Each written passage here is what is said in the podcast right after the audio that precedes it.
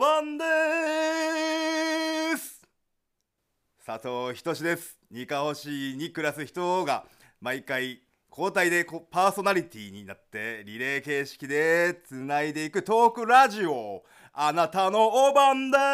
す。トークテーマ自由。好きなことや普段考えてることなどを発信していきます。今日は佐藤啓太さんからバトンを受けて私佐藤仁が担当します。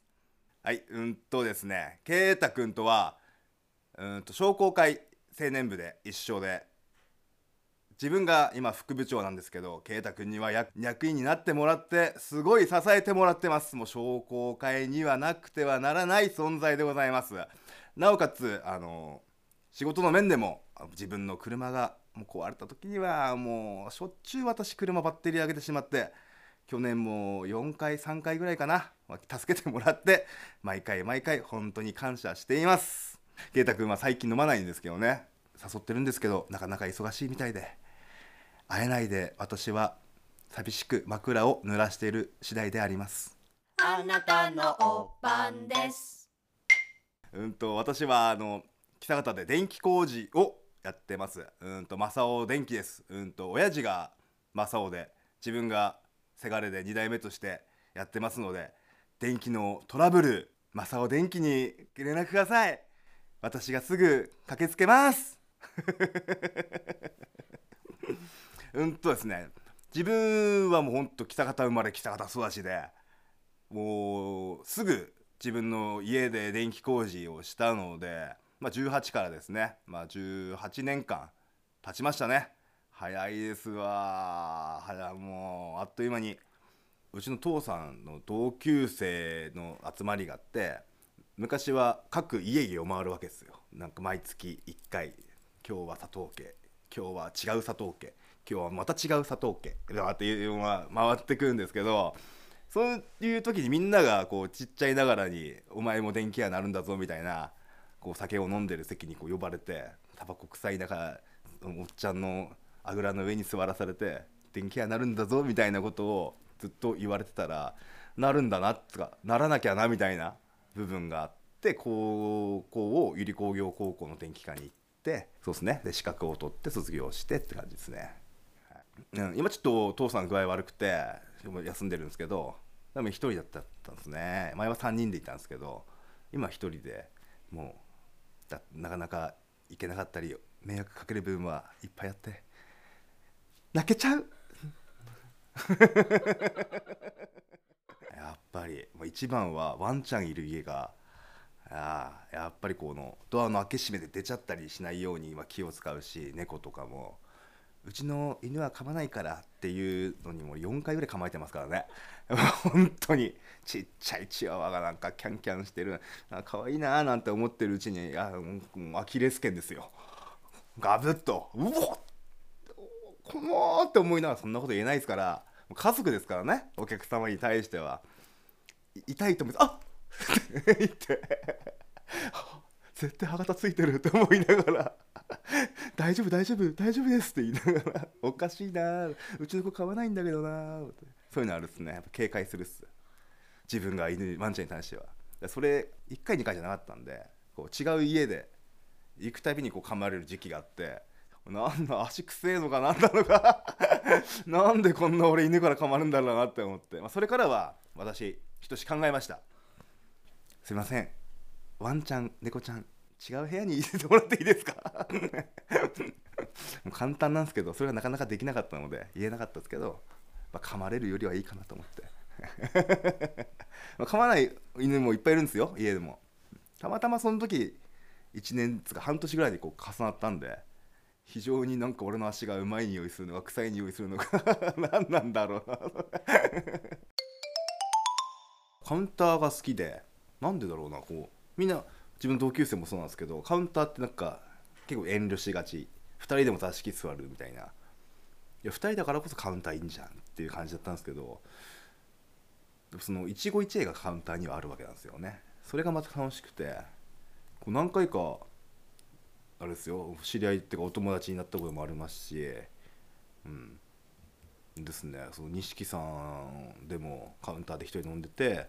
一人で来たお客さんと話してフレンドに一緒に行ったりとか。あの後日また番号交換して後日また来た時に飯でも行きましょうよって言ってこう連絡取って一緒に飯行ったりとか。いや面白いじゃないですか、まあ、知らない人だし。なんで来たのかなっていうそういうちょっと不思議に思ったことを直接聞いちゃうって感じなんで自分はなるべく壁作らないというか昔から作らないので、まあ、作っ相手が作ってれば、まあ、それ以上踏み踏み入れな入れ入れないし、まあ、自分は変わらずこのスタンスで、まあ、どこにでも行くのでもう裸一貫で戦場行くっすからね。ラブピースとか言って。バーンって打たれて終わりっていう。俺に加護はなかった。っつってあの昔より落ち着きました。昔もっとやばかったっすね。昔はもっとやばかったっす。いや25ぐらいまではやっぱりねもうイケイケでしたね思えば人生一度きり。楽しみしかねえぞって死んだら損だみたいな感じで。もう若い頃にできるものは全部やれみたいな。感じのなんかあるじゃないですか。ちょっとしたことなんですけどこう二十歳前半なら許せるけど30代になってしまうと許されないようなこととか、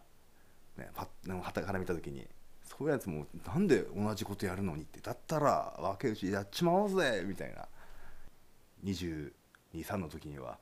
自分の可能性はもっとあるんだ的なこのノリでどこにでも行けるぜみたいなあって行こうかなと思ったんですけどやっぱり奥さんがまた彼女だったんですけど彼女を残してはいけないと思って僕は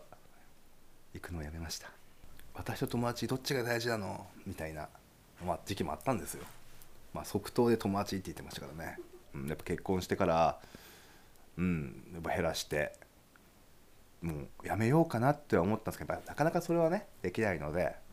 でもねやっぱりねこう久々の友達から連絡来るとそっちを優先するわけですよ。あつまないな。妻よ。今度ピノ買ってくるからねみたいな。ノンアルコールビール買っておくよ。みたいな感じで。許してもらってます。若い時いっぱい遊んだから別に今の状況が不満でも何でもないし、うん。まあ、いい年の取り方してるのかな。みたいな。でも若い頃はめっちゃ酒飲んでたんでずっと日本酒好きなんですけど日本甘いもの全然食べジュースとかもの食べ飲まないし甘いもの食べないんですけど日本酒飲みすぎて糖出たっすもんね。日本酒糖分いっぱいあるから甘いもの食わないのに糖出るってことは日本酒しかないんですよ。もうそれでちょっとまずいなと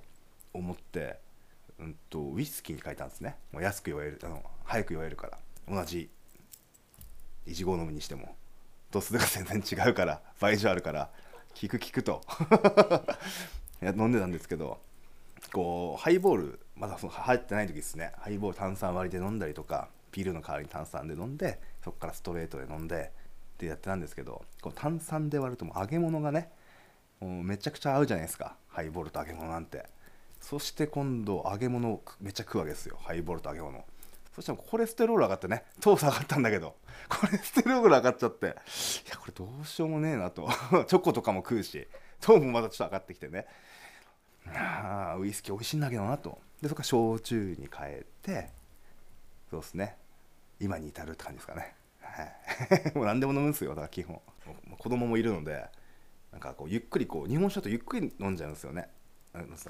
飲む量は多いんですけど時間をかけて飲んじゃうわけですよ。晩酌しちゃうんで。そうするともう子供に食いを食わら食べさせなきゃいけないとかお風呂の準備とかそれにもうあたふたして全然晩酌どころじゃないので、まあ、最近は家で飲むとすれば飯食う前にテキーラショットでカッと飲んで 飲んでからハイボールをまあ、ハイボール、まあ、炭酸割りを混ざす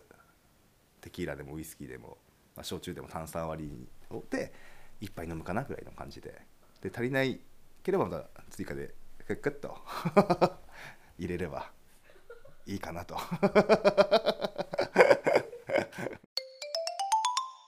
自分祭り好きなんですけど今神社が2つあってで小塩神社かうん熊野神社ってやって町内持ち回りでこう回ってるんですけどこう若い人がいないとかそういうふうな問題とかでできないっていう町内もあったりしてで祭り自体をどうするかみたいな部分も一時もあったりして祭りってちっちゃい頃の自分子供の時に行列に参加してなんかお金もらってそれで綿あめ買うとかジュース買うとかであれがすごく楽しかったから自分の子供ができなくなるのはかわいそうだなってはすごく思うしなんていうかなこの町内でできないからって、まあ、しょうがないはしょうがないんですけど地元に残ってる若い人たちとかがこう協力して祭りを作るんじゃなくて祭りで遊ぶみたいな感覚でこう行列とか参加したりとかすればすごい面白いのかなっては思うしよく父兄が一緒に子供と一緒に回ってるんですけどその引率で回るんじゃなくて楽しむ方で回ってもらえれば一番盛り上がると思うし面白いのかなってはすごく思うですもんね。その町内メインの方は町内のなんか偉い人たちにこうやってもらってあと数切手とかなんかその祭りを楽しむためにこうみんなでこう協力してやっていければもっと楽しい祭りになると思うし